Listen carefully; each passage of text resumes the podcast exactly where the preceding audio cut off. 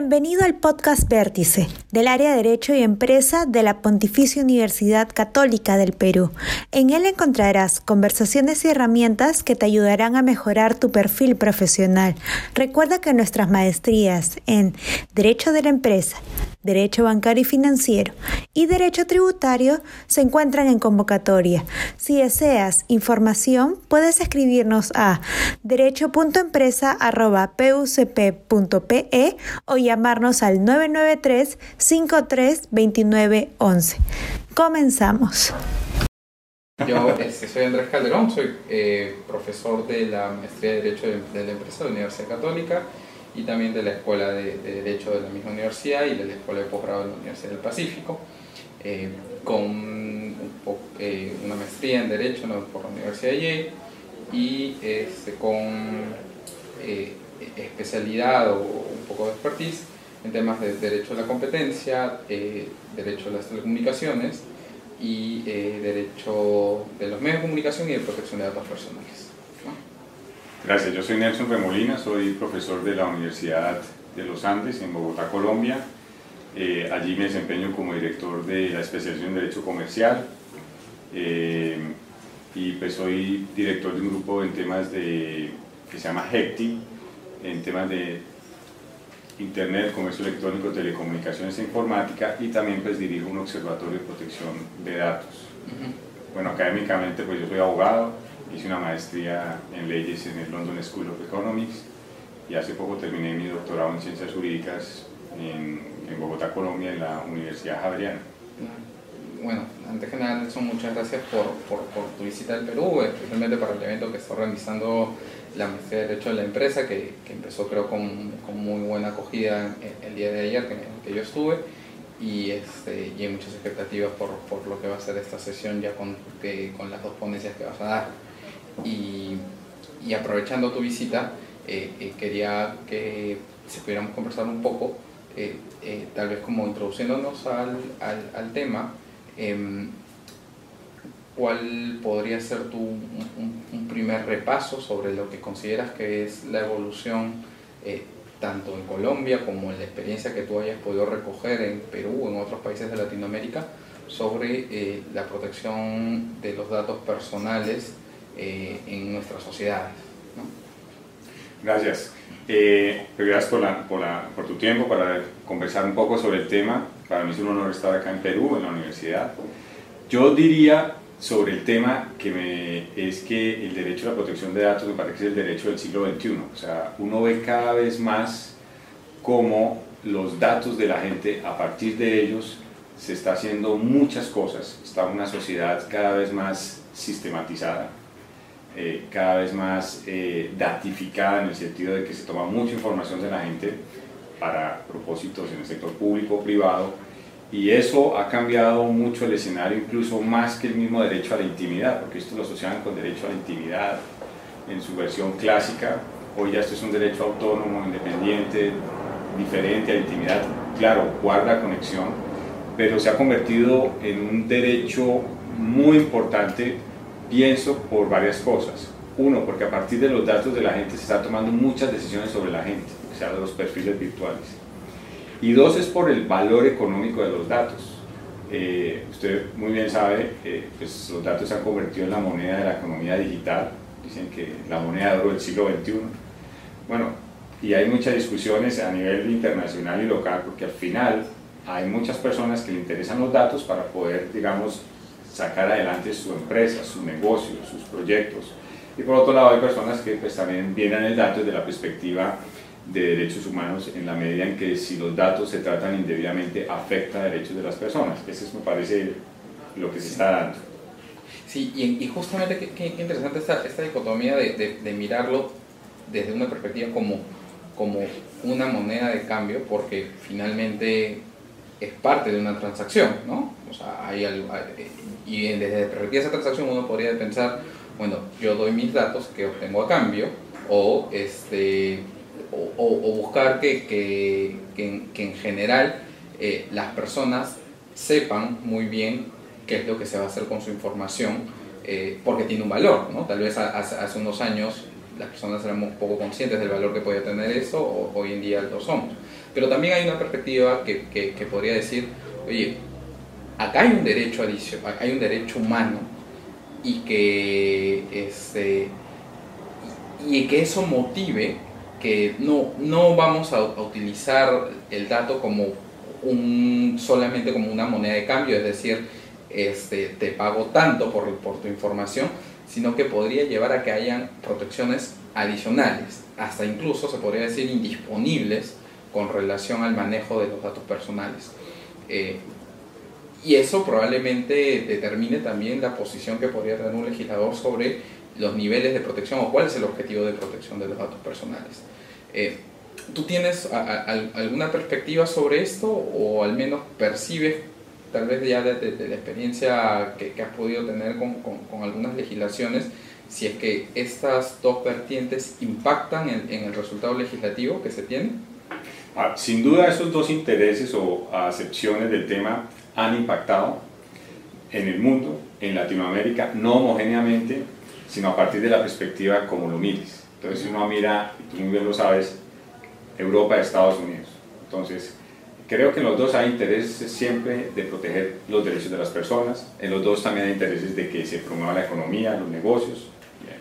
Yo creo que los temas no hay que mirarlo ni lo uno versus lo otro, sino cómo confluir debidamente. Pero si uno mira enfoques, miramos que en Estados Unidos esto se mira más como desde la perspectiva de un derecho de consumo, no es un derecho constitucional fundamental, mientras que en Europa estamos hablando de un derecho constitucional fundamental, Carta Europea de Derechos Humanos. Eh, y entonces a partir de desde qué punto partas, entonces seguramente los caminos y las políticas van a ser diversas. Entonces, eh, yo creo que es inevitable el tratamiento de datos personales. No creo que esto se haya hecho, esta regulación, para evitar que se traten los datos, porque incluso al mismo titular le interesa que traten sus datos. Piensa si vas a un centro médico, pues necesitan tus datos para poder hacer un buen diagnóstico y de pronto darte un mejor, una solución. Eh, el tema es, y en eso es, cómo hacer para que en ese tratamiento de datos no se comprometan, lesionen o amenacen tus derechos fundamentales. Y ahí está el tema que es la diferencia en los detalles. Y todo esto va en últimas a que quien trata datos como responsable lo haga de una forma correcta, precisamente para que, por un lado, se usen los datos, pero por otra vez, otra parte, se respeten los derechos de las personas. Eh, hoy en día la tecnología pues permite que esto se haga automáticamente, de manera visible o invisible, y además que se traten datos en cantidades enormes, todo el tema de Big Data. Y me parece que esto, cuando uno habla de tecnología, no puede hablar ni con tecnofobia ni con tecnofascinación, sino tecnoreflexión. Lo que parece que es inevitable, se requiere la información, lo que pasa es que en este tema, si uno lo mira, es, y en eso mi perspectiva, es, pues normalmente las personas, nosotros, pues somos como la parte débil del tema. Nosotros, ¿qué podemos hacer frente a una gran empresa mundial? Muy poco, normalmente, muy poco. Pero no quiere decir que porque no podamos hacer, o podamos hacer muy poco, no sean importantes los derechos de las personas.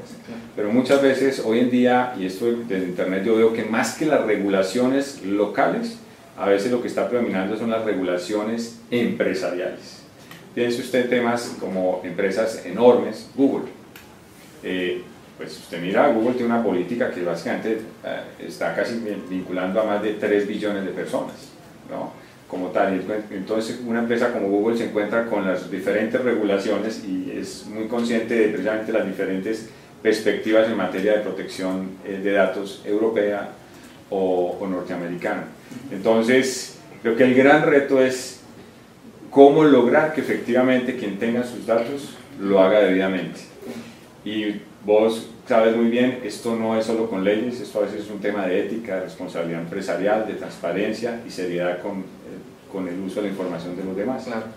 Uno, precisamente pensando en la interacción que va a tener con, con empresas multinacionales y, y dejando de, lado un temita del, que también me gustaría que conversemos, que es y la compartición de datos no solamente entre empresas que están eh, eh, ubicadas en varios países, sino también entre estados que comparten que pueden estar compartiendo información y, tenemos una noticia muy interesante que acaba de salir ayer con lo, con lo que dijo el Tribunal de Justicia de la Unión Europea, ¿no?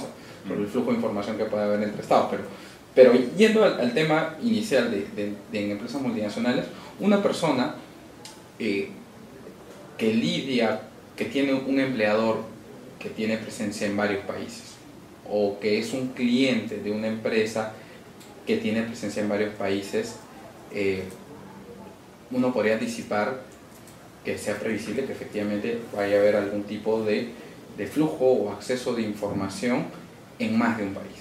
Y eso creo que es uno de los temas que, que motivó la, la, tesis que, que, tú has este, sustentado tan satisfactoriamente y tan reconocidamente, que tiene que ver con no solamente los flujos de información que pueden haber entre varios países, sino con la recolección internacional de este tipo de información.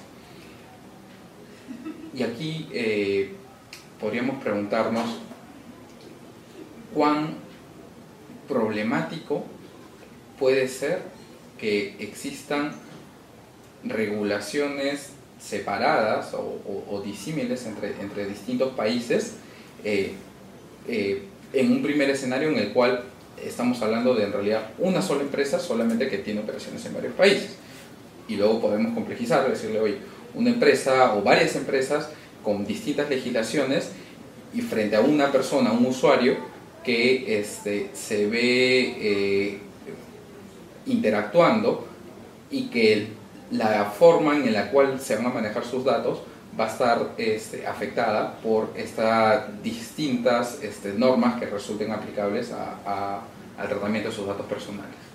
No, sin duda el escenario es eh, muy retador porque una de las cosas que ha hecho Internet es hacer más transfronterizo el mundo. O sea, si uno mira las regulaciones, están pensadas interfronteras, es decir, para un campo de aplicación dentro de un territorio delimitado con autoridades que tienen competencia en ese territorio. Pero lo que ha hecho Internet es que eso lo desaparece, comillas, no quiere decir que desaparecen las, fronteras físicas, pero básicamente el mundo, lo que hoy se llama el tema del ciberespacio, pues es un escenario global, no fronterizo, más transfronterizo, donde hay más de 3.2 billones de personas. ¿Qué pasa ahí? Pues que esas personas por un lado se ven eh, o se expone que sus datos los recolecte una persona de cualquier parte del mundo, ni siquiera que sean transferidos, sino alguien simplemente desde una página web recolecta sus datos, alguien desde China, India, de donde sea, eh, por un lado. Y entonces, ¿en qué queda la protección de los derechos de esta persona cuando sus datos son recolectados por alguien de la China, India, cualquier otro país y los usen debidamente y no respeta un poco las normas de su regulación de país de origen? Bueno, eso es como un reto desde la perspectiva de cómo proteger el derecho de la persona en esos escenarios. El otro es, ¿qué pasa cuando esta empresa que tiene presencia en casi todas partes del mundo? Para esa empresa también es retador el tema, pero creo que la empresa, si uno lo mira, está en una posición de hacer ajustes a sus políticas dependiendo del país. Eso ya funciona en otras áreas, en temas de consumidor.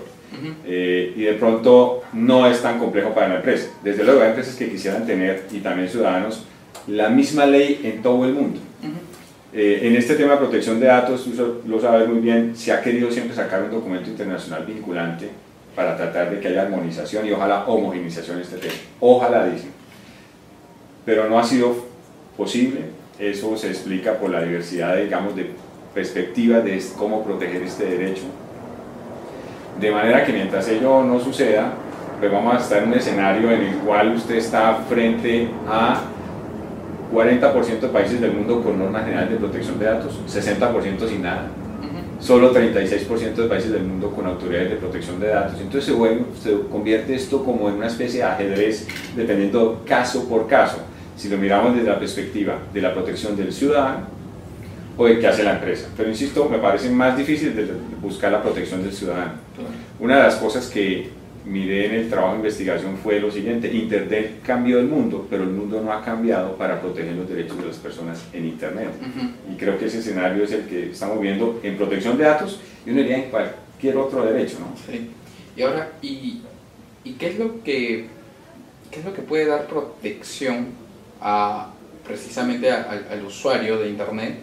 Que, cuyos datos van a terminar en, en distintos lugares donde puede haber mayor o menor protección legislativa y mayor o menor enforcement, porque puede haber una agencia especializada o puede, que no lo haya, ¿no? O sea, ¿qué, qué, es lo que podemos hacer? ¿Crees, tú que se podría hacer de cara a ese ciudadano? Bueno, yo parto de lo que soy abogado y tengo formación jurídica, que una norma per se no da protección, sino hay mecanismos para hacerla efectiva.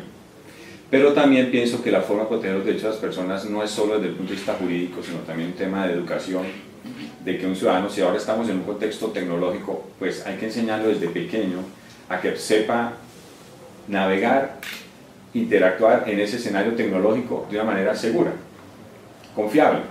Entonces, pienso que si se forman las personas para que sean conscientes de sus derechos y eviten vulneración de sus derechos, esa ya es una forma de protección buena. Aquí no hay una que sea absoluta ni perfecta.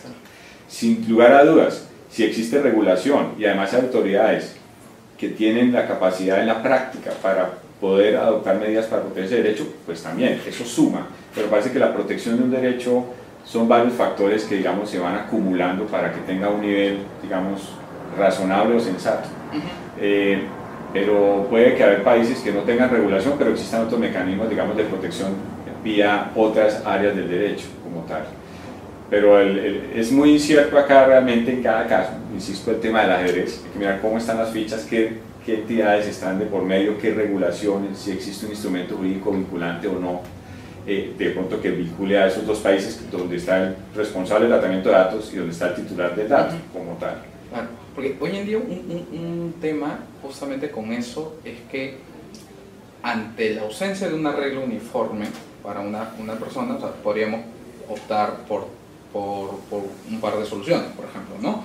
Una es este, que sea la regla de lo que han acordado persona y recolector del dato personal, ¿no? Que, o, este, y, que se respete lo, lo, que ellos han acordado. Ahora, ¿qué puede pasar? Que este, que este recolector tal vez diga, bueno, yo estoy localizado en tal país donde no existe una, autor, no existe una legislación, no está una, una, autoridad, entonces podríamos decir, esto es, esto es algo válido, o sea, esto es algo que, que, realmente este, atiende el problema porque pensando en, justamente en esto, en, como en un tablero de ajedrez, alguien podría, dependiendo de la perspectiva que tenga el, el recolector del dato, podría tratar de localizarse en, una en un país, en una jurisdicción donde haya mayor o menor protección. Esa, eh, o sea, eso, esa podría ser una alternativa en la que defiramos a las reglas que parten entre el recolector y el usuario del titular del dato personal? Pues esas son las herramientas adicionales a la mera regulación. Uno es el contrato, otra las normas corporativas vinculantes, por ejemplo, que finalmente son reglas que crea alguna de las partes, el recolector y el titular del dato. Pero yo quisiera aquí distinguir varias cosas, digamos. Puede que algunos procesos de, de recolección de datos, eh, previamente las partes estén vinculadas por un contrato, pero también puede que no. Simplemente alguien monta su página web desde la China y recolecta datos de gente de Perú. Y no hay nunca hubo contrato ni nada. bueno. El contrato, pues como tal, es un instrumento y que ha sido muy importante. De hecho, para mi gusto, el principal instrumento regulador en Internet ha sido el contrato. Si uno mira solo por ejemplo, como ejemplo, Facebook tiene más de un billón de personas, usuarios de diferentes partes del mundo, diferentes sistemas jurídicos, nacionalidades, de todo. Y todos en últimas se sujetan a unas reglas que pone la empresa. Y finalmente es un contrato pues, de adhesión, pero es un contrato. Ahora, el tema es, pues es un contrato que se hace normalmente con, teniendo en cuenta la regulación del país de origen de la empresa, normalmente, aunque ya han hecho ajustes a otras nacionalidades. Bueno, es un punto. Pero hay que mirar que ese contrato normalmente lo impone el responsable. Lo que yo echo de menos en esos tipos de contratos son también cláusulas abusivas en materia de protección de datos, así como las hay en materia de consumidor. Entonces, sí, el contrato es una herramienta, eh, como te he planteado, no hay ninguna que sea 100% satisfactoria seguramente para las dos partes para las dos partes como tal, cuando hay contrato. El tema, escenario que hay que mirar es cuando no hay contrato. Pero es simplemente otra posibilidad.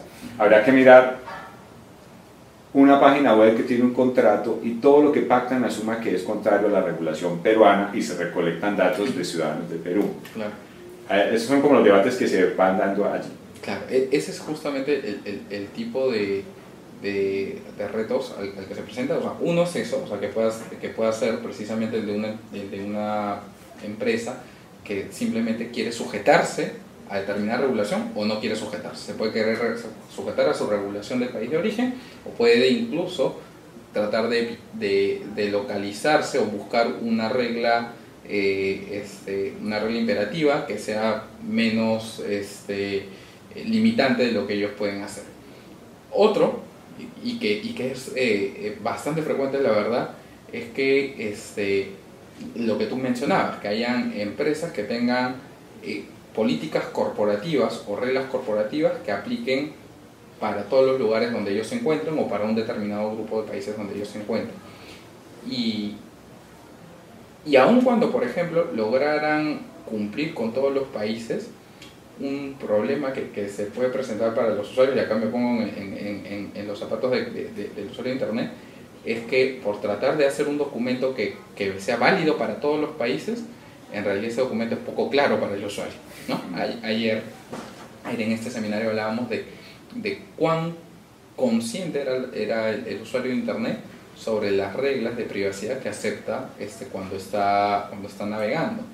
Y hay, hay, hay cierta evidencia estadística de, de, algunos países donde dicen que la verdad es que es muy poco consciente.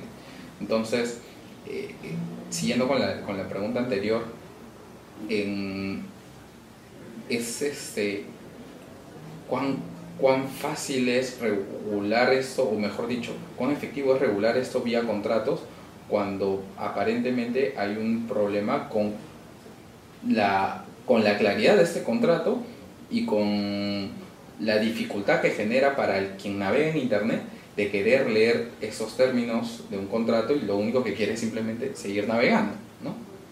Sí, una de las cosas que ha hecho Internet todo es que ha automatizado todo y la gente no tiene tiempo para todo, cada día hay menos tiempo, todo es muy procesos automáticos y expeditos. Y sí, las cifras muestran que la gente normalmente no lee las políticas, además las políticas de entrada son textos que si acaso lee el abogado o la abogada que redactó esas políticas, porque son 5, 10 hojas, 15, incluso a veces más. Y de entrada, pues eso, eso es, digamos, no atractivo para la persona. Pero a veces la misma persona eso no le da, no le da eh, importancia, puede ser por las razones, simplemente porque ni siquiera sabe sus derechos. Y además porque lo toma como un proceso más dentro de algo que quiere. Si vas a utilizar un servicio, normalmente pasas como, en el proceso y das un acepto, y no lees más, y ya, automático. ¿Eso qué genera? primero más responsabilidad sobre quien va a tratar los datos, porque normalmente la persona, nosotros en encuestas que hemos hecho, pero en Colombia y en otros países, pero eh, realmente el tema de privacidad le preocupa es cuando le toca su, su dinero, me explico. Una encuesta que hicimos es, bueno, ¿qué aspectos de privacidad es lo que le preocupa? Lo que más le preocupa a la gente es el trato indebido de su número de tarjeta de crédito y código de seguridad. Ahí, eso eso es, ahí no estamos hablando normalmente de intimidad, sino tratamiento de datos. Necesito que hagan un uso correcto de esa información, segura, confiable, etcétera, etcétera. ¿no? Entonces, pues uno lo que dice es que la gente confía en las empresas. El, el reto es de las empresas no defraudar a la gente como tal. Y hay, muchas empresas que en esto son muy serias, eh, pero también hay otras empresas o personas que en este tema eh, a veces también estar en el otro escenario, simplemente no son transparentes, lo que están haciendo es en últimas trampa, algunas, ¿no? Como tal.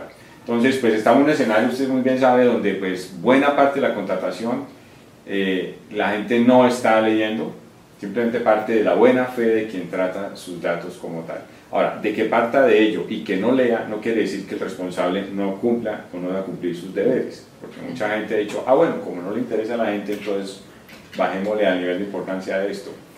Eh, no, no, igual eh, eh, pienso que quien trata a otra persona pues debe ser muy responsable en ese tratamiento de hacerle una forma de vida. Eso incluso es algo que muchas empresas lo han tomado como algo de fidelización de cliente, además de que tienen que hacerlo por ley, digamos, en los países donde hay fidelización de cliente, un tema también que mejora su buen nombre frente al cliente, su goodwill también, y de hecho hay estudios por ejemplo, usted conoce a Ana Kabokian en Canadá, y en su momento mostraba cómo el consumidor prefiere hacer empresas, negocios, perdón, con empresas que le generan más confianza en cuanto al tratamiento de sus datos que a otras que no. Fíjese, solo eso. Entonces, el empresario debe mirarlo desde varias perspectivas, no el tema solo de cumplir una regulación, sino también los beneficios que le genera cumplir bien una regulación, porque eso genera buen nombre frente al consumidor, fidelización de clientes y así todos ganamos. Me parece que es algo interesante mirarlo también así. Sí, y, y intuitivamente yo, yo pensaría, eh, también nuevamente desde la perspectiva del usuario, que tal vez a mí me trasladaría más información el ver algún tipo de acreditación o certificación de alguna empresa de, del cumplimiento de, de medidas de seguridad, por ejemplo, en el tratamiento de datos personales, que una, dos o tres páginas de una política de privacidad en la cual me explican el alcance de, este tipo de detalles. Y, acá lo que sucede es que eh, los usuarios en Internet son tantos, son, están atomizado el mundo, que en realidad la posibilidad de generar mucha información para ellos sobre cómo se va a tratar sus datos es complicada. O sea, como tú dices, el usuario por Internet no, no tiene tiempo. Entonces, ¿cuál es la forma para trasladarle más información en, los modos y en los tiempos que requiere el usuario de Internet? ¿no? Este, si eso es un problema, por ejemplo, para, para, quien contrata un servicio de banca que tiene que leer varias páginas de un contrato, este, para el usuario de Internet es un problema mucho mayor, ¿no? Tiene menos tiempo, este, tiene menos especialización porque no está demandando un servicio en particular, está demandando decenas, centenas de servicios al, mismo tiempo mientras está navegando y este, tiene menos tiempo, hay, hay, hay, este, más información, más especialización. Este, y probablemente haya menos conocimiento sobre los derechos que podría tener o que podría querer requerirle a su interlocutor en esta, en esta comunicación digital. ¿no? Sí, las formas, las formas para esto pues hay que ser como creativos y ya hay algunas propuestas. Eh, creo, por lo menos en la propuesta de reglamento europeo que está ahorita eh, todavía en proceso, vamos a ver si sale algún día, está el tema de como una persona no se va a leer todo, entonces, advertirle a la persona con simplemente símbolos, como señales de tránsito, por ejemplo, fines comerciales, fines publicitarios, para que sepan entrar por lo menos qué van a hacer con su información. Porque creo que hoy en día, si bien es importante el tema de la recolección, yo creo que donde hay que más trabajar es en los usos de la información. Porque recolectarlo, de hecho ya la información nuestra la tienen quien quiera, normalmente, y eso no es tan difícil. El tema es los usos, qué está haciendo con nuestra información. Entonces, pues uno le puede informar al titular eh, con medios como muy pedagógicos, creativos, eh, con uno, dos o tres símbolos. Eh, ¿Qué se va a hacer? Es más o menos como la licencia de Creative Commons que se utiliza en propiedad intelectual, que, muy bien sabes. Entonces, son cosas como pedagógicas, porque esto tan complejo a veces escasamente lo saben las personas que están trabajando en eso, en el ciudadano común no, entonces hay que trabajar como escenarios de la vida real, señales de tránsito. Es decir, replicando ese modelo de cosas muy sencillas que la persona ya sabe y si no está de acuerdo, bueno, pues que lo haga eh, saber. El término tratamiento o processing de, ¿no? para este, otros países es tan amplio que en realidad alcanza cualquier actividad que puedas hacer con los datos personales. Y como lo señalas, eh, eh, o sea, ya pensar en, en, la no recolección de los datos personales es en realidad tal vez este, mm, no mirar de completo el lleno, o sea, perdón, no mirar por completo el tema, es, la recolección ya se está dando o ya está. El problema es qué es lo que se va, para qué se va a utilizar. Y probablemente, tanto así como la recolección de los datos, no necesariamente sea algo que genere tanta preocupación como puede generar preocupación hacia dónde, dónde pueden terminar mis datos, para qué lo pueden utilizar, ¿no? con quién pueden compartir, y, que creo que puede demandar que este, seamos más específicos en, en, lo que sea, tanto en las empresas cuando hacen sus contratos,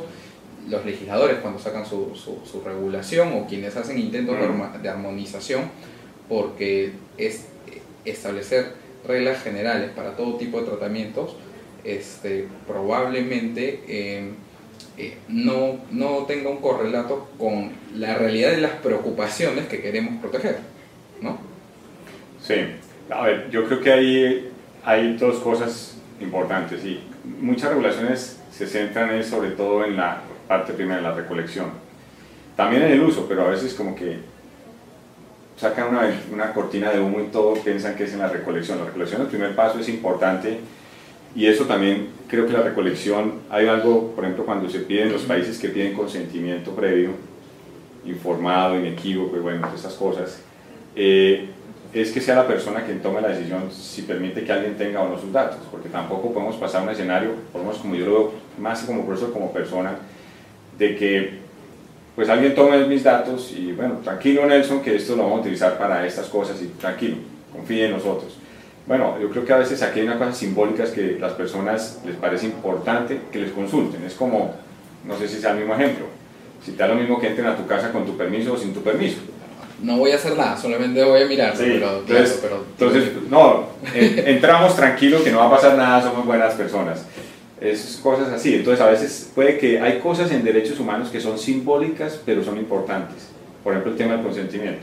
De que te pregunten, ¿podemos tener tus datos? ¿Está de acuerdo sí o no? O la otra postura, tenemos tus datos, ya los recolectamos y los vamos a utilizar para X, Y o Z. ¿Nos permite utilizarlos para eso? Pero ya los tienen. ¿Sí me explico? Son cosas que, eh, por ejemplo, usted lo sabe muy bien, pues en algunos países el consentimiento tratan de quitarle la importancia eh, para hacer énfasis en uso. Me parece que ambos son relevantes, eh, unos y otros deben respetarse, eh, e insisto, aunque a veces suene pequeño, no deja de ser importante para la gente, solo que le pregunten eso, que le consulten. Muchas veces, a veces la persona se molesta, es por, comillas, la parte, comillas, abusiva, en cuanto a que como tenemos los medios, entonces podemos tener tus datos y a partir de eso pues mirar otras cuestiones. ¿no? Nada más ya para, ir terminando, que, que era un punto que adelantaba. Este, hay, hay, mucha preocupación de hoy en día de los operadores jurídicos vinculados con el tema de, protección de datos personales y responde a una preocupación creciente a medida que crece la educación y la conciencia de las personas sobre cuál es, cuál es el impacto, eh, el efecto y el valor económico, hasta incluso que pueden estar dejando de percibir cuando simplemente su, información está allí suelta sin, sin ningún tipo de control y por lo general eh, está, está, está mirado desde la perspectiva de, de, relaciones que hay entre privados, entre usuario y empresa con relación al manejo de datos personales. Eh, pero no sé si esa misma preocupación se ha dado con relación a lo que pueden hacer los estados, o sea, ya el aparato público, con relación a los datos personales, cuando los principales problemas y que, y, que, y que, siguen saliendo, y, hubo una gran revelación a, este, hace dos años sobre, sobre este tema, es la cantidad de información que está recolectando el Estado sin consentimiento y en los usos que pueden estar dando hacia esa información. Y, y, no sé si esto es algo una, que tú hayas podido detectar que sea una preocupación también de los operadores, precisamente porque este, eh, en, en, el peor de los casos yo, yo podría decir, yo al elegir vivir en un país me someto a las reglas que puede tener ese país, pero yo no me estoy sometiendo a las reglas que puede estar teniendo el gobierno norteamericano o el gobierno de tal otro mm. país con relación al manejo de, de, mi información. ¿no? Y, y, que quería saber tu, tu, impresión y precisamente enfocándolo a, a, este fenómeno global de compartición de datos que puedan haber entre, entre países, eh, eh, con relación a de hacia dónde debemos mirar esta... Eh, esta, esta problemática? O sea, ¿hay, ¿hay intentos de solución para, para, para, este fenómeno?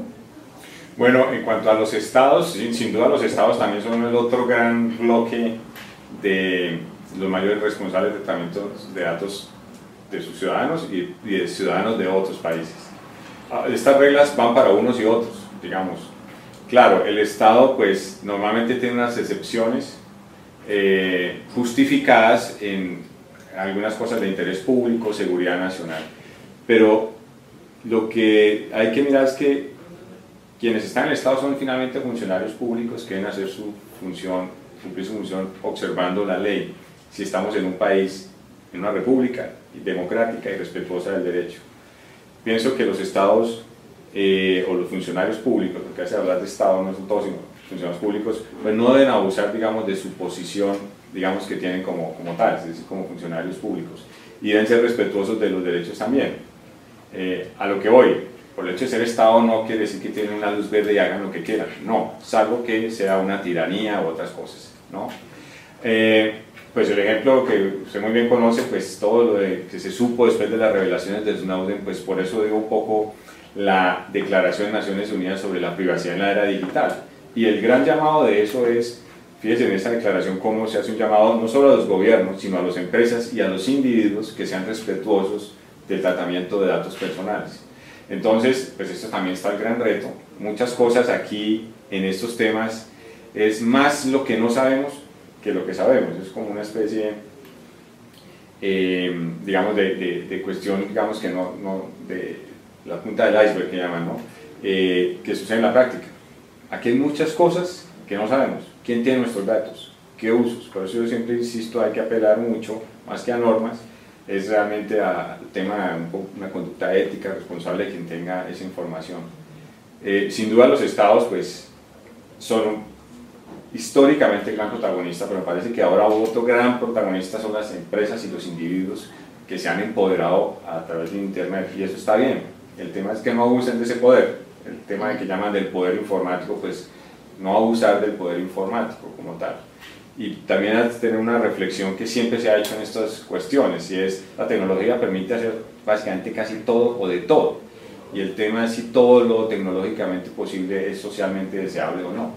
Eso hay que mirarlo también con estas cosas. Insisto que ni, ni tecnofobia, ni tecnofascinación, pero sí tecnoreflexión. Ok, muchas gracias Nelson, ha estado muy interesante la conversación. Bueno, gracias a usted.